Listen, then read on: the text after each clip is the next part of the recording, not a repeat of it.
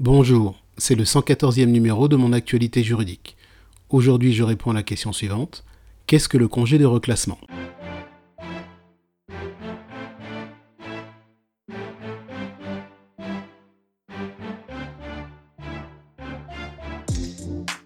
Dans le flash briefing numéro 107, je parlais de l'information du salarié par l'employeur lors de l'entretien préalable d'un licenciement économique individuel, quant au CSP pour les entreprises de moins de 1000 salariés et du congé de reclassement pour les entreprises d'au moins 1000 salariés.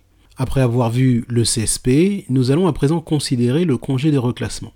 Le congé de reclassement est proposé à tout salarié d'une entreprise ou d'un établissement d'au moins 1000 salariés menacés de licenciement pour motif économique. Il est d'une durée variable entre 4 et 12 mois. Et il a pour objectif de permettre au salarié de retrouver rapidement un nouvel emploi, et ce en lui faisant bénéficier de prestations d'une cellule d'accompagnement de recherche d'emploi, d'actions de formation professionnelle, voire même de périodes de travail. Alors, quand le salarié doit-il être informé du congé de reclassement? Eh bien, lors de l'entretien préalable au licenciement pour les licenciements pour motif économique individuel, ou bien à l'issue de la procédure d'information et de consultation du CSE ou des délégués du personnel pour les licenciements collectifs. Dans les deux cas, l'employeur doit informer le salarié des conditions de mise en œuvre du congé de reclassement, c'est-à-dire l'objet du congé, la nature des prestations d'aide de reclassement, le statut du salarié durant ce congé et la rémunération.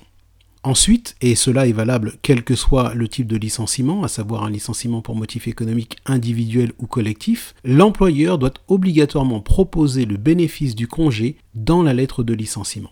Le salarié dispose alors d'un délai de 8 jours à compter de la date de notification de la lettre de licenciement pour accepter le congé. Notez que l'absence de réponse dans le délai de 8 jours est considérée comme un refus.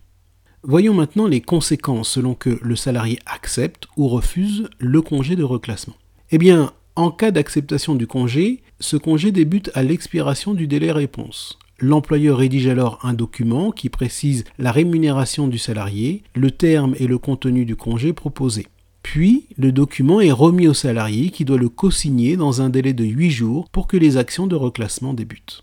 En cas de refus du congé, il est toujours possible pour le salarié de bénéficier de mesures d'évaluation des compétences professionnelles et d'accompagnement en vue du reclassement.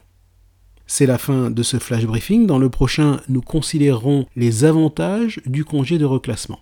D'ici là, ce week-end, pensez à activer la skill Mon assistant juridique sur votre enceinte connectée Alexa ou bien sur l'application mobile Alexa de votre téléphone portable. Vous aurez accès à notre dossier sur les procédures de licenciement économique. De même, vous pourrez demander à être rappelé par l'un de nos assistants si vous le souhaitez. Très bonne fin de semaine.